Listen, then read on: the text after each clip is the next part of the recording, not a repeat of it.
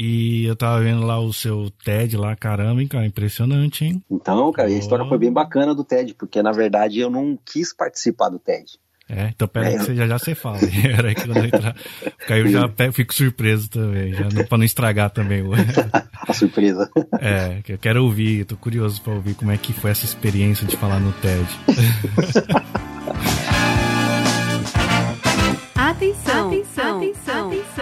Aumente o volume que vai começar o Papo Sugoi, o podcast que vai te apresentar pessoas incríveis num bate-papo muito interessante. Apresentação: Rogério. Muito bem, pessoal. Eu sou o Rogério Mendes e estou falando de Shigaken, uma belíssima província aqui do Japão. E eu sou o Júnior Maeda e estou falando aqui de Hamamatsu, na província de Shizuoka. Muito bem, pessoal, é isso mesmo. Seja bem-vindo a mais um Papo Sugoi. E hoje eu vou conversar com Júnior Maeda. Ele é um fotógrafo brasileiro. Ele é natural lá da cidade de Porto Alegre, no Rio Grande do Sul. Ele já está no Japão há mais de 28 anos. Ele veio adolescente, ainda com 16 anos, e atualmente ele reside na cidade de Hamamatsu, Shizuoka. Maeda ele é formado em fotografia profissional pelo The Photography Institute Japan. Desperdoe meu, meu inglês, pessoal, tá?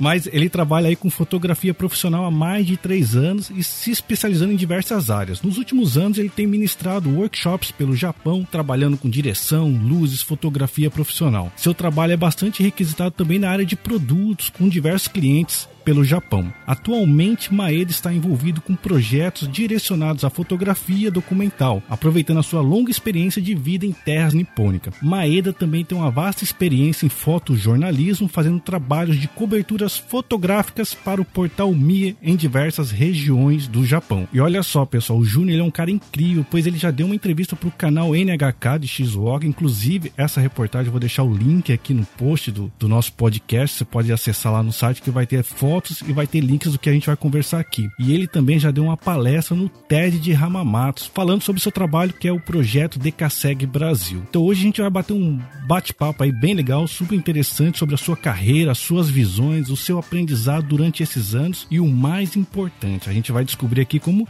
a gente pode ser feliz fotografando, pois é possível isso também, sabe? Porque olha só, se você imaginar o registro de momentos que nós temos na nossa vida é algo tão assim incrível que dura somente um momento do clique mas a história dessa foto, ela é para sempre. Aí, tô até falando bonito agora, hein? Mas vai ser super interessante esse bate-papo, a gente vai conversar aí com o Júnior, conhecer um pouco dessa história, pegar algumas dicas também, que vai ser interessante para você que é amante de fotografia. Então, fica ligado aí, aproveita e já compartilha aí o nosso podcast Papo Sugoi com seus amigos, tá? É facinho de ouvir, é só acessar lá o Spotify, lá vai ter o nosso podcast, ou então qualquer outro agregador de podcast, como aí no seu iPhone, aí no aplicativo de podcast, se você tem um Android, Android também, é só ir lá no Google Podcast, qualquer agregador. Se tiver difícil para você mesmo assim, é só acessar o site www.paposugoi.com. Lá tem todos os podcasts, como eu falei, lá vai ter também fotos, links de tudo que a gente vai falar aqui no nosso bate-papo, tá bom? Você também pode acessar a nossa página lá no Facebook, que é facebook.com/barra e deixar lá o seu comentário, a sua sugestão, a sua história. E quem sabe você pode estar aqui comigo conversando, contando a sua história aí e inspirando muita gente, tá bom? Eu quero também aqui aproveitar e agradecer uh, os ouvintes que têm dado sugestões, é, é, me enviando nomes de pessoas que eu para poder estar aqui batendo papo, estar tá conhecendo também. Muito obrigado. Então, pessoal, fica ligado que hoje o nosso bate-papo vai estar Sugoi.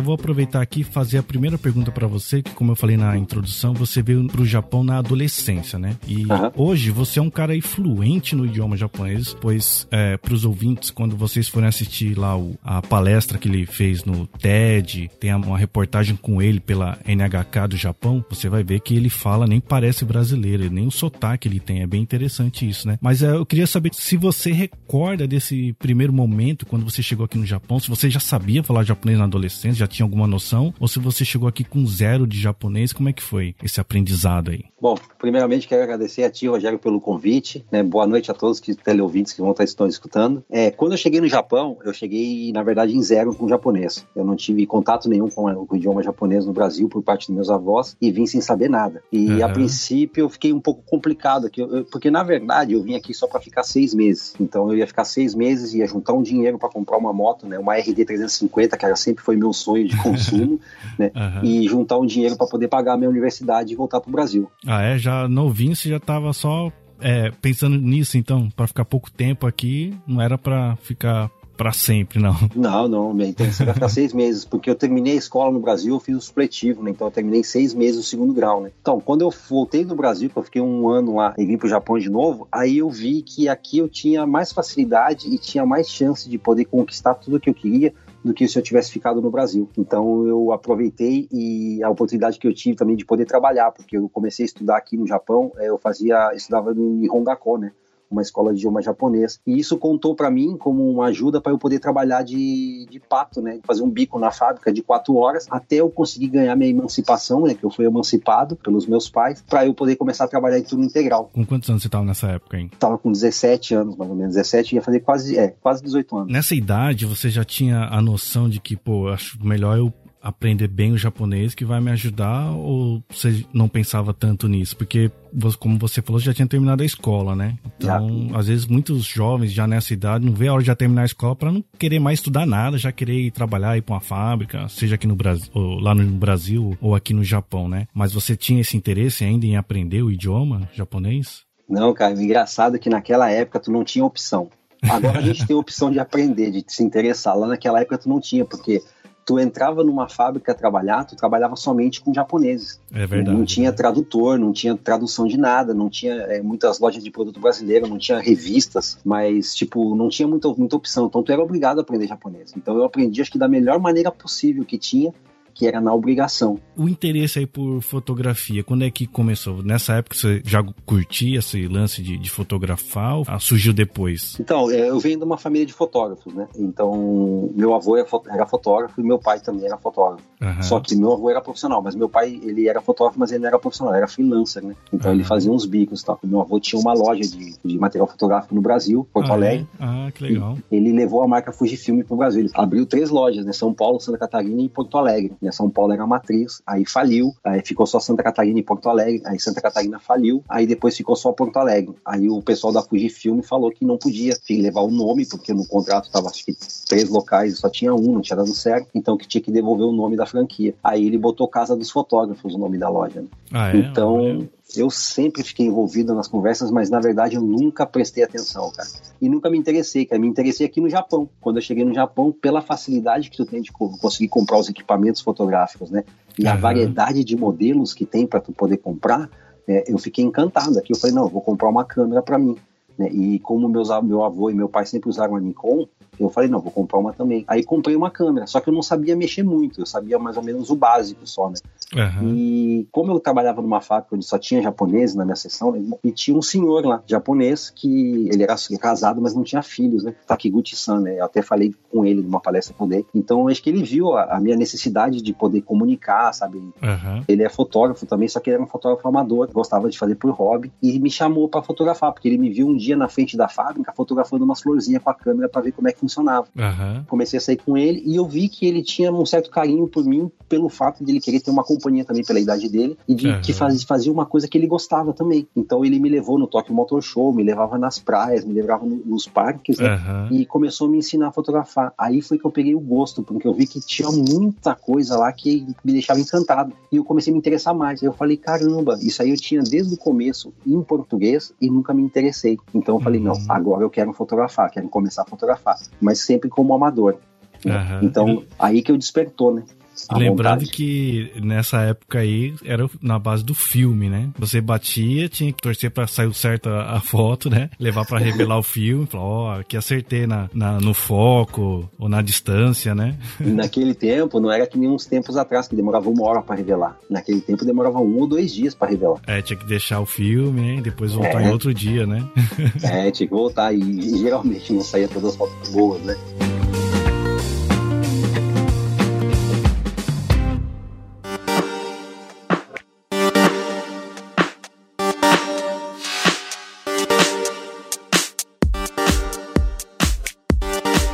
Essa coisa de fotografia, eu também gosto, eu me interesso, mas não sou tão assim técnico, não, não conheço tantos detalhes tal. E, mas o que mais me interessa na fotografia, que até eu vejo nos seus posts na, na sua página que você coloca, é essa coisa da, como vamos dizer assim, um pouco da mensagem que tá por trás da imagem, né? Eu acho bem legal isso. E aí, aproveitando isso que eu tô te falando, quero saber assim de você, se naquela época, quando você começou a, a fazer as primeiras fotografias, você imaginava que a fotografia ela te trazer algo mais do que apenas belos cliques? Que hoje você dá palestra, você participa de eventos, você troca uma ideia com o pessoal, né? Se você já tinha essa visão assim do, por trás da imagem, né? Porque como tem aquela frase, né, que fala uma imagem vale mais que mil palavras, né? Queria saber se você já tinha essa essa noção disso que eu tô te perguntando. Não sei se a minha pergunta foi meio clara.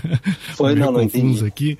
É. Então, é, quando eu comecei a me interessar bastante mesmo, que eu comecei a levar a sério, assim, um certo nível de seriedade a fotografia, é, foi pelo simples fato de eu usei como uma válvula de escape. Tava, assim, triste, tava com saudade do Brasil, me sentia sozinho, não conseguia conversar, me sentia, me sentia agoniado. Então, com a fotografia, eu consegui, é, consegui botar para fora tudo aquilo que eu sentia. Um exemplo, eu estava um dia irritado, eu fazia uma foto é, que mostrasse que eu estava irritado nesse dia. E quando as pessoas que viam minhas fotos, elas falavam, oh, essa foto aqui está, parece que estava irritado, né? Ou olhavam uma outra foto e falavam, olha, essa foto aqui está meio triste. Aí eu comecei a perceber que eu conseguia botar os meus sentimentos na fotografia e as pessoas entendiam como eu me sentia naquele momento sem eu precisar falar com ninguém porque eu não me comunicava muito bem naquele tempo.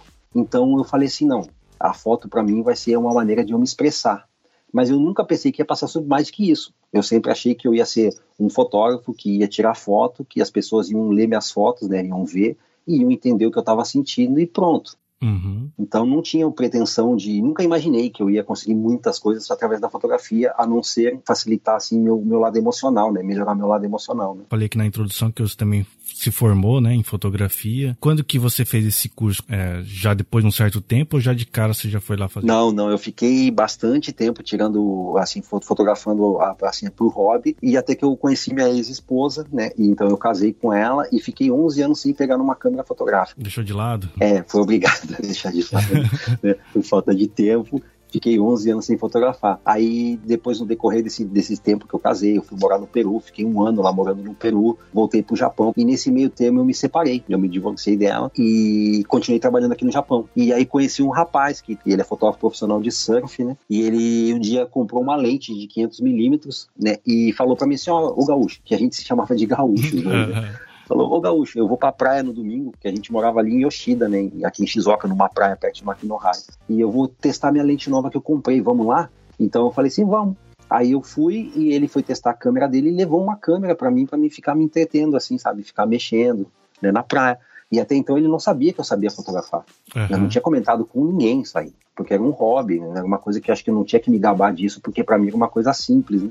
Uhum. Então eu fui pra praia, ele ficou testando a lente dele e eu fiquei fotografando uns senhores andando de longboard na praia lá, né? Foi a primeira vez que eu peguei uma câmera digital na minha vida, assim. Uhum. Aí, mas eu tirei as fotinhas, tudo. Aí, na hora de ir embora, eu entreguei a câmera pra ele, a gente conversou tudo e foi embora. Dia seguinte, na segunda-feira de noite, eu entrava de Akin pra trabalhar naquela época. Uhum. E ele veio, me encontrou de, de noite lá na, na sala de QQ e começou a me xingar. E eu falei, nossa, meu, quebrei a câmera do cara. Né, porque o cara tá me xingando desse jeito, né? Ele falou assim, pô, Gaúcho, por que, que tu não falou para mim que tu sabia fotografar? Aí ele falou, pô, tem umas fotos lá que dá pra ver que tu tem noção de enquadramento, né? Mas tem muita foto ruim, porque pela regulagem que tu não soube fazer, né? Aí eu contei a história, né? E ele falou, pô, por que, que tu não faz um curso para poder aprender a mexer com câmera digital? Aí eu pensei, eu falei, quer saber de uma coisa? Eu acho que vou fazer um curso mesmo, porque eu tô sem fazer nada, só trabalhando, né? Aí eu me inscrevi numa escola de fotografia de Uata, comecei a fotografar lá, aí eu comecei a ver que aquilo realmente é o que eu queria, uhum. sabe? Aí eu falei assim, não, eu quero isso aqui, eu quero como profissão, porque além de eu me sentir bem, eu vejo que, eu, que é o meu mundo sabe? É uma coisa que eu tô ali, eu sou o que eu sou, eu posso fazer o que eu quero e não sou obrigado a agradar ninguém. Então a gente pode dizer que esse aí foi um tipo um recomeço, então? Foi um recomeço, foi uma redireção na uma fotografia, redireção. porque é Legal. porque no começo eu tirava paisagem, florzinha, tal, por tirar porque era bonito, né? Mas depois nesse recomeço eu comecei a dar um sentido para pelo que eu queria fazer, porque do, do começo até o, esse recomeço teve muitas coisas que aconteceram que mudaram minha maneira de pensar e meu ponto de vista em relação à fotografia.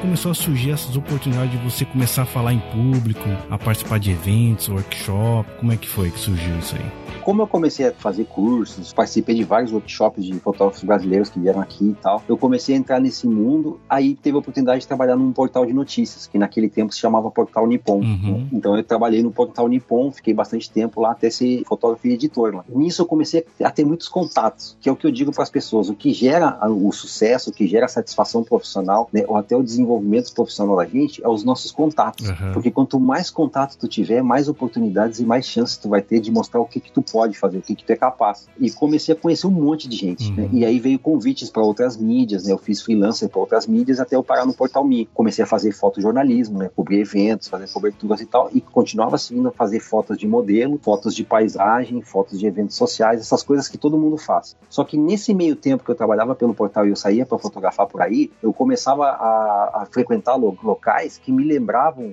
coisas que eu vivi há 28 anos atrás, quando eu cheguei a primeira vez no Japão. Uhum, entendi. Hum. Que faziam daqui, sabe aquele déjà vu que tu fala, poxa, uhum. isso aqui eu vi em algum lugar. Aí tu fala, pô, há tanto tempo atrás, em tal lugar, um lugar parecido, não sei o quê. E eu fotografava esses locais. Uhum. Sempre tive, a, a, minha queda sempre foi fotografia em preto e branco. É, eu vi sempre bastante, foi. isso que eu ia te perguntar, é que eu vi bastante foto sua em preto e branco. Sempre, sempre, cara, porque eu acho que a preto e branco tem mais linguagem que uma foto colorida. Não desmerecendo, né? Não desmerecendo, lógico, mas eu me, me identifico mais com preto e branco porque eu sei que a, a preto e branco a pessoa é obrigada a ler toda a fotografia. Uhum. Não tem nenhuma cor que se sobressai da imagem em si que te chame mais a atenção, porque ela tá só em preto e branco. Entendeu? Então tu é obrigado a olhar até os detalhes. Enquanto a colorida, se tem uma cor que tu goste, uma cor azul, uma cor vermelha, né, tu vai deixar de ler a fotografia porque tu vai estar tá fixado naquela cor. Né? Então eu sempre fui preto e branco. Cara. Aí eu comecei a fazer as fotos dos locais que eu fui viajar, né, que eu fui cobrir pelo Portal Me e juntei uma quantidade boa de fotos, umas 20 fotos, 20 e poucas fotos e postei quatro fotos no meu Facebook. E a diretoria do Portal Me viu essas fotos e me ligaram falaram, cara, o que, que tu tá fazendo? Essas fotos que tu postou aí, que tu escreveu Decaceg na pasta, o que, que significa isso? E eu falei, caramba, fiz burrada. eu falei, ah, porque do jeito que eles me falaram, eu fiquei assustado, né? É. Aí eu peguei e falei, não, essa foto aqui é uma foto particular que eu tenho, que eu postei porque eu, sabe, eu ia para os lugares, me fazia lembrar quando eu cheguei no Japão e eu sempre registrei essas, essas imagens e resolvi postar, assim, por postar. Falei, não, porque tu é uma das poucas pessoas no Japão, talvez a única que ainda tem esse acervo da década de 90. E eu falei, não, mas essas fotos não é de 90, não, essas fotos eu tinha agora. Aí ele falou, não, não, essas fotos passam a ideia que foram tiradas na década de 90, ou seja, tu está recriando uma situação de 20 e poucos anos, 30 anos atrás. Aí eles falaram assim, não, tu tem que fazer uma exposição. Aí eu falei, não, não vou fazer exposição, isso aí tá fora de cogitação, porque eu não sou nem fotógrafo famoso, não sou conhecido, tô recém iniciando, não vou fazer. E eles falaram, não, tu tem que fazer, tem que fazer. E eu fiquei um ano enrolando os caras. Sério? No Nossa, bastante tempo, hein? É, eu não, não queria fazer, eu sempre dava uma desculpa, não tinha tempo, trabalho. Mas por quê? Deixa, no... deixa, eu aproveitar e perguntar isso pra você. Por que, que você tinha esse receio de querer fazer uma, uma exposição, fazer um evento em cima disso, assim? Você tinha medo do quê? De não ter um, um reconhecimento? Qual que era o seu medo? Cara, foi tipo assim, é uma coisa desde pequeno, porque quando a gente é criado numa situação que tudo que acontece, as pessoas te culpam por aquilo, não que a minha mãe me tratou mal, uhum. mas é uma coisa que eu levava tipo assim, que eu nunca conseguia fazer nada certo, porque eu sempre era criticado por alguma coisa. Então eu me preocupei muito com o que os outros iam me falar, porque dependendo da maneira como eles me falavam, ou as palavras que eles usavam para me falar uma coisa, mesmo que fosse uma crítica de leve, é, me afetava muito. É. É que eu percebi que no seu relato você já falou que as pessoas até pra vir te elogiar do jeito que ela já vinha, você já fica, aí caramba, fiz alguma coisa errada. né? você falou do seu assim, amigo, cara. aí o pessoal do Portal Mi, né? Falei, caramba, o que, que eu fiz, né? Então você tinha um certo medo, vamos dizer assim, né? Tinha um medo, cara. Mas e aí, quando é que, que aconteceu então a exposição? Quando é que você. Não, vamos lá então, vai. Então, aí o Portal Me chegou e falou assim, ó, tu tá enrolando muito, tá dando muita desculpa, então a gente vai querer que tu ponha tuas fotos na, na no restaurante que a gente vai fazer o Bonenkai, que todos os anos o Portal Me faz um Bonenkai pros fotógrafos. Uhum, só pra esclarecer o pessoal do Brasil, Bonenkai é a festa de fim de ano aqui das firmas, né? Uma festa de confraternização de Isso, fim de ano, né? Uhum. Aí, bom, vamos fazer essa festa de confraternização anual e a gente quer tuas fotos decorando a entrada principal do restaurante. E eu quero que tu esteja lá e tu fica parado no lado das tuas fotos explicando foto por foto para quem quiser perguntar. Eu falei, caramba, cara, olha a situação que você tá me deixando, cara. Eu falei, bom, tá bom, vou fazer, né? Porque não tive escapatória. Aí eu fiquei na porta e o pessoal chegando, ninguém parava para poder olhar as fotos. Todo mundo me cumprimentava e entrava pro restaurante, né? E eu falei, cara, ninguém vai querer ver. Aí chegou uma senhora, né, que ela chamada Ana Sudo, né? Que é uma pessoa bem conhecida aqui, o pessoal da mídia. Ela parou e começou a elogiar minhas fotos e perguntar e se interessar, tudo. E aí o pessoal começou a vir, a vir também escutar e começou a, a, se acercar também onde eu tava e começou a escutar, né? Ah, é? Aí eu falei assim, poxa, ela gostou, né? Aí depois o diretor do Portal Mil, o Júnior de Oliveira, veio falar comigo e falou assim: caramba, meu, ela adorou tuas fotos e falou que, pô, tem que fazer exposição. Né? Eu falei, ah, eu acho que eu vou fazer então.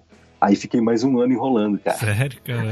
Olha aí. Dando muita desculpa, cara, muita. Aí tive a oportunidade de fazer, de que me chamaram o pessoal da RICE, é um centro de, de integração de estrangeiros, de multicultural aqui de Hamamatsu. Eles iam fazer uma festa de 35 anos de aniversário e ficaram sabendo das minhas fotos, não sei se foi por intermédio da diretoria do portal né, ou por alguma pessoa que tinha visto minha exposição lá no, na festa de confraternização, e eles me fizeram um convite. Falei, nossa, mas tem muito gasto, e ela falou: não, a gente vai te conseguir um subsídio do governo para poder financiar é, impressão, as, as, molduras, tudo que tu precisar. Falei, é, tá, então eu vou fazer então. Olha aí, é, mais sinal para você era impossível, né?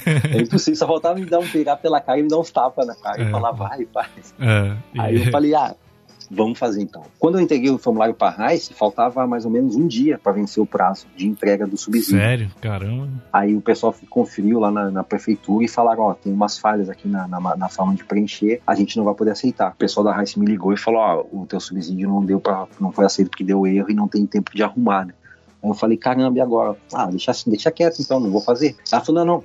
A gente, o diretor da RAIS, ele adorou tuas fotos, ele quer que tu participe de todo jeito então a Rice vai te fornecer um subsídio junto com o dono do, do prédio. A gente vai dividir os gastos e vamos te ajudar com 50% do subsídio. Aí eu falei, caramba, 50% de alguma coisa, né? Aí eu falei assim, ah, tudo bem, vamos fazer. Comprei molduras, paguei, deixei de pagar conta de luz para comprar. Pô, me cortaram o telefone por causa disso aí, eu, sabe, duas contas de luz atrasadas, cara, um dia atrasado, e fui comprando e falei, não, se agora que é pra fazer, vamos fazer. Você teve que pôr uma grana, então. Tive, cara, tive que é. ir numa, ir numa situação que eu não podia, sabe, se eu tirasse um pouquinho já me afetava um papo financeiro. É. Então eu falei, não, vamos fazer, tá dando tudo errado, mas vamos fazer. Aí eu fiz a exposição na Rice e antes disso o pessoal da televisão ficou sabendo que eu ia fazer a exposição e tal, né? Que ia marcar uma entrevista, né? Uhum. E gerou também outras entrevistas para jornais japoneses, né? Por Yomiuri Shimbun, por Chunichi Shimbun, por Shizuoka Shimbun, né? O jornal, né? O jornal Shizuoka, uhum. o Chunichi Jornal e o Yomiuri Jornal, né? E aí eu conversei com o pessoal da, da, da NHK, né? Lembrando para você que está ouvindo aí o podcast, esse vídeo do, da a matéria da NHK tá lá no. Vou deixar o link no, no post, tá bom? Então não esqueça de acessar lá o www.paposugoi.com, vai estar tá lá o videozinho também. É, o vídeo que está lá no seu canal é dessa entrevista que você está falando, que é uma matéria até meio completa com você, é um pouquinho comprida, assim, tem uns 5, 7 minutos, né? Na verdade, o engraçado foi que eles só iam fazer uma entrevista curta, uhum. falando umas palavrinhas só. Só que quando eu estava conversando com a repórter e com a equipe da NHK, eu comecei a falar toda a história por trás de tudo isso que tinha acontecido até chegar nesse resultado. E eles se interessaram muito e falaram: caramba, mas tu trabalha em fábrica e faz tudo isso? Eu falei assim: ah, eu faço. Ela falou, não, então só um pouquinho, vamos fazer um negócio maior, né? Vamos fazer uma, um mini documentário. É, foram oito minutos, cara. Eles foram, eles me filmaram na fábrica que eu trabalhava, filmaram na minha casa, filmaram eu tirando foto na rua do, do projeto do DKC. E aí nisso saiu nos jornais também, saiu em revista brasileira, né, saiu em outras revistas. Aí o, o pessoal me chamou para fazer é, exposições no, nas NPOs, né, nas ONGs que tinham de, de descendentes aqui no Japão. E nisso chegou para ir para a JICA, né, que é como se fosse a Unicef japonesa. Né? Então eles me chamaram para fazer uma exposição no museu deles. Olha aí que legal. E isso gerou mais entrevistas, gerou mais chamados e tudo. Gerou, foi um, um, assim na mídia japonesa foi muito bom, cara, muito porque eles me deram muita atenção por uma coisa que eu achava que era simples demais para ter toda essa atenção. que legal, né? Mas e aí, e para chegar no TED, como é que foi? Como é que aconteceu esse convite? Então, cara, foi uma coisa muito engraçada também, cara. Foi interessante, porque quando, quando o pessoal da. O que sempre estavam atrás de mim, me dando conselhos, me passando as informações, era o pessoal da Rice, né? Então eles me chamaram um dia no escritório e falaram assim: ó, a gente precisa falar contigo, veio gente no escritório que a gente quer te falar uma notícia. E eu, como sempre, pensei, poxa, o que, que eu fiz? O que, que eu fiz de errado? né? Falei, nossa, o é. que, que vai vir agora? Eles vão me xingar alguma coisa. Eu tentei me lembrar, bom, eu devolvi tal coisa. ah, mas eu peguei tal coisa também. Não, mas acho que não tem nada a ver. Aí cheguei lá no dia, conversei conversei com, a, com as duas representantes da Rice e elas falaram, ó, é, tem um, o, te, o teto, né? Falou em japonês, né? Teto. O teto quer falar contigo, né? e o teto. O Ted veio aqui, perguntou de ti, quer falar contigo, né? Aí eu pensei, o Ted, mas o que, que ele quer comigo? Né? Aí ela falou, ah, o que, que ele quer? Ele quer ver tuas fotos, que é alguma coisa relacionada com o teu trabalho. E eu falei, sim, mas não tem nada a ver carro com quadro. Aí ela falou, carro? Eu falei, sim, é. Não é o Ted que tem uma loja aqui em Ramamatos que vende carro? Cara. Tem um, tem um rapaz que se chama Ted que tem uma loja de carro aqui, uhum. sabe? Ela falou: não, não, seu bobo, é o TED é o maior sistema de palestras do mundo inteiro que querem conversar contigo. Uhum. Aí eu busquei na internet, olhei os vídeos né, dos palestrantes, eu falei, caramba, o que, que eles querem comigo? Eu vi, pô, Steve Jobs, é, o Bill Clinton, Bill Gates, é, sabe? Verdade. Pô, e eu falei, não, cara, Bonovox, né? Eu falei, o que, que esse cara quer comigo? Né? Aí eu falei, não, não vou falar com eles não. Aí todo dia ligava, tu falou com eles, falou com eles. Eu falei, não, não falei, vou ligar. Aí liguei. O diretor lá do, TEDx aqui de Ramamas falou comigo e falou que ia ter uma entrevista. E eu falei assim: ah, tudo bem, vamos fazer essa entrevista. E a gente se encontrou no, num café aqui em Ramamas, no centro. Aí ele veio, ele e a secretária dele, que essa secretária, no final das contas, ficou com a minha coordenadora de, de, de, de texto, né? Ah, Aí eu a gente fez uma reunião e começaram a me perguntar coisas e ficava ela com o computador teclando lá que nem uma escrivã da polícia, sabe? e eu falando toda a minha história, cara, desde o começo, que eu cheguei no, do, do Japão até o dia atual, né? E aí ele falou assim, bom, a gente vai analisar tua, o teu depoimento e a gente vai ver se tu tem é, apto para poder é, entrar como palestrante, né, de ser convidado ou não, né? Eu falei, ah, tudo bem, né? Aí eu saí do café lá, pensei, pô, os caras nunca vão te chamar. Né? Pois já me deram isso aí que isso é desculpa para dizer não, sabe? É um não mais uhum. educado, sabe? É, né? Uhum. É igual quando guarda o currículo, a gente entra em contato, tá? É, esse estilo aí, cara. É. Aí eu pensei, ah, não vai, não vai chamar. Isso aí foi num sábado, cara. Fiquei domingo em casa, fiz as coisas que tinha que fazer, aí me ligaram de noite. Aí eu falei com o diretor e falou assim: ó, segunda-feira a gente precisa falar contigo, gente. Aí eu fui lá de novo, os caras fizeram as, as perguntas do texto de toda a minha história, eles fizeram perguntas e eles me perguntaram de novo para eu responder. Fiz, é, foi que nem interrogatório de polícia, cara. Aí eu refiz tudo, falei tudo de novo. Aí os caras falaram: Ó, é, tu já tá dentro. Tu aceita? Nesse momento, cara, foi um momento que mudou uma coisa grande na minha vida, que sempre para as coisas, que as oportunidades que eu tive na minha vida, eu sempre dizia não para as coisas. Uhum. Porque o não para mim era melhor era mais confortável. É você evitar o, a derrota, a falha, né? Sempre é. buscando aquele evitar, evitar o erro, evitar, não tudo se der errado, então é melhor evitar, né? É. E aí eu sempre falei não, não, não para tudo, cara. Aí eu falei assim, na hora eu, eu pensei que não, mas eu balancei a cabeça e falei que sim. sabe? Aí, sabe quando dá aquele gelo, aquele frio na barriga de fazer assim, nossa, onde que eu vou me meter? Isso aqui é um bagulho muito grande para mim, cara, não tem como, eu não vou dar conta. Aí foi a parte que eu comecei a trabalhar, né, é, com o treinamento do TED, né? Então, o pessoal me treinou, sabe?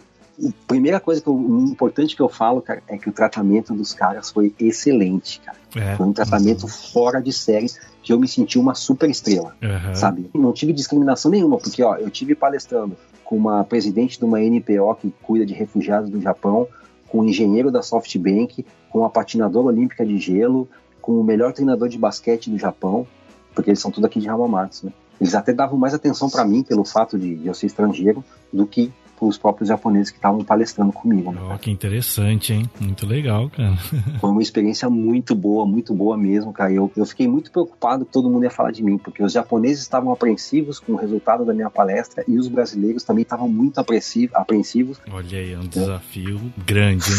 Foi, cara. E isso aí foi muito bom para mim, porque eu me sentindo, o pessoal todo desconfiando do meu resultado, fez que eu tivesse mais força e me empenhasse mais. Tanto uhum. que eu que o texto, para eu poder decorar o texto certinho, porque tem o tempo de fala, tem o tempo de respiro, tem a, a presença de pau, tudo isso é treinado, né? Então, para eu poder memorizar o texto, né, e poder falar assim normalmente, sem gaguejar, sem esquecer nada, pelo nervosismo, porque tu tem que ter a confiança de saber tudo de, de cabeça. Como não é o meu idioma, o japonês não é o meu idioma oficial, então eu tenho muita facilidade de conversar em japonês e mudar alguma palavra ou acontecer alguma coisa em volta de mim e eu perder o fio da meada do que eu estava falando. Uhum. E isso não pode acontecer nos TEDs. Eu trabalhava na fábrica, eu colei os papéis do texto na parede da fábrica, da minha máquina, e trabalhando e lendo, cara. Lendo e praticando, tom de voz tal, né? Em casa também, na cozinha, com papel grudado, no quarto, papel grudado tal. E uhum. comecei a praticar, estudar bastante para poder não passar essa vergonha, né? Mas olha só, ficou sensacional, cara. Eu tava assistindo, falei, caramba,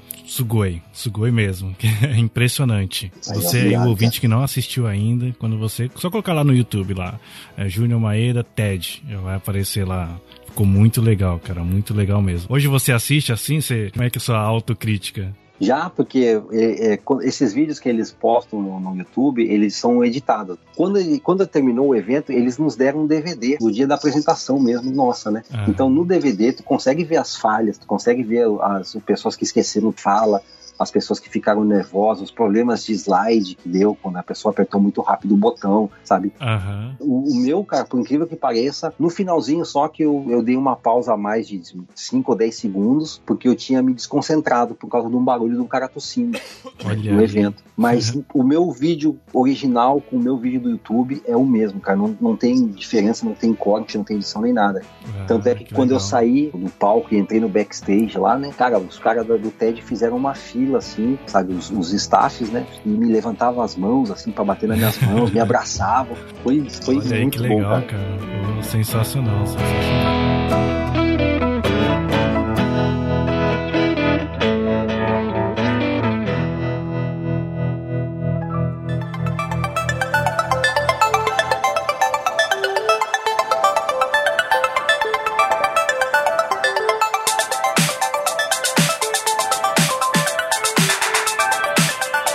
É, muito provavelmente, o pessoal que tá ouvindo a gente aqui tem uma galera que gosta de tirar fotos, né? E já que eu tô conversando com você aqui, vou aproveitar para pegar algumas dicas de fotografia com você, né? Por onde eu devo começar? Já pegando o equipamento, estudando os equipamentos, já vendo uma câmera, lente, ou eu começo com tutoriais, é, cursos, aprender a, a técnica de, de bater fotos, né? O que, que você é, aconselha o pessoal aí que quer começar a tirar fotos, quer seguir o seu caminho também? também como um exemplo, onde esse cara deve já começar comprando já uma, uma Canon, uma, uma Nikon, já, ou começa com o próprio celular mesmo? O que, que você pode falar? O que eu aconselho para todos que querem iniciar na fotografia, talvez seja uma coisa bem contraditória com outras pessoas que façam o mesmo conselho, mas é uma coisa que serviu para mim é, e que eu aprendi com o tempo. A primeira coisa que vocês têm que fazer é vocês têm que ver qual o tipo de fotografia, qual o tipo de situação que vocês gostam, que vocês se, sintam, se sentem bem. Porque quando a gente começa na fotografia, o pessoal fala pra gente tirar foto de modelo, sabe? Tirar foto de paisagem. É um leque muito grande de tipos de fotografia que a gente faz.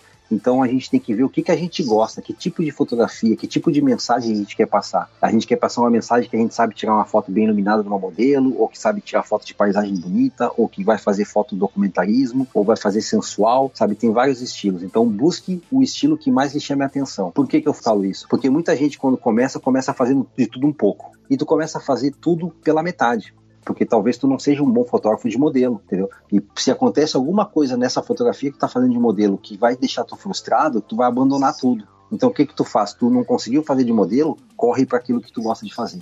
Né? Bom, primeiro a gente tem que se encontrar, encontrar a gente mesmo, né? o nosso eu interior.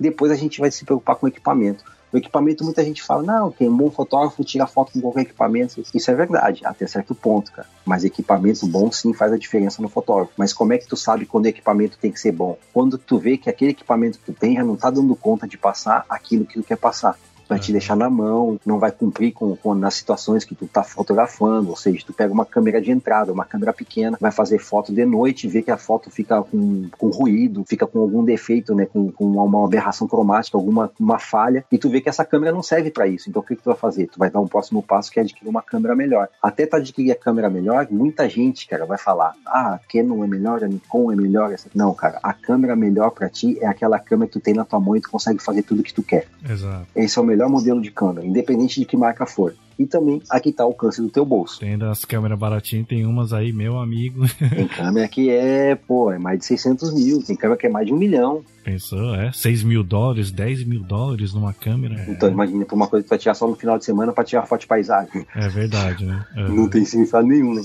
Mas o, o, mais importante é que vocês estudem.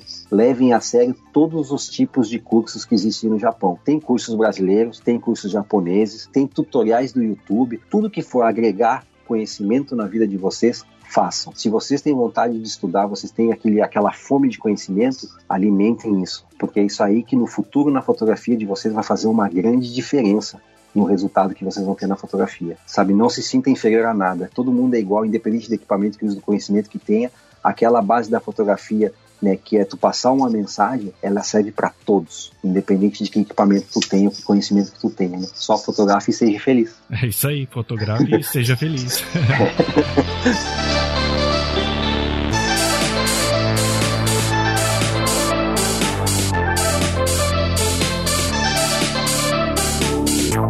fala aí pra galera que tá interessada em te conhecer mais, ver as suas fotos, quais são assim os canais que as pessoas podem te acessar, te, eh, te contatar, né, é, saber mais do seu trabalho ali no Facebook, Instagram? É, eu tenho conta no Facebook, né? Que eu tenho uma, o meu perfil pessoal e tenho a minha página profissional, que os dois são Júnior Maeda Photographer. E tenho o meu, minha conta no Instagram, também, que é Júnior Maeda Fotógrafo também. Uhum, então tá facinho de achar, né? Tá, tá facinho, tá facinho. É só colocar nos dois, tanto um como o outro, vai sair. É, minha página pessoal e meu perfil. Exato. E lembrando, né, novamente, que tudo que a gente conversou aqui eu vou deixar no post lá no site, vai estar tá o link aí para as redes sociais do Júnior, até do TED, da matéria da NHK também, para você ver aí como é que foi tá bom? Então, Júnior, muito obrigado aí pelo bate-papo, aí pela sua aula, pela sua explicação através das imagens, né? Como é que foi o seu trabalho, do, da, da sua jornada aqui no Japão. Fico muito agradecido, muito honrado aí de ouvir as suas palavras aqui no Papo Sugoi. Eu que agradeço a oportunidade, o convite, né? E parabenizo também a ti, né? Poder dar esse espaço para a gente poder mostrar o nosso trabalho e poder falar, contar a nossa história. Eu acho muito importante esse tipo de trabalho e espero ter outras oportunidades de poder participar também com novidades e um sucesso para todos nós aqui e que a gente merece. Então, Júnior, valeu, isso aí, cara, muito obrigado mesmo. Pessoal, então fica ligado aí no próximo podcast Papo Sugoi. Não esqueça de curtir lá a página no Facebook, deixar seu comentário, compartilhar. Então, valeu, Júnior, até mais, valeu, pessoal, até a próxima. Tchau, tchau.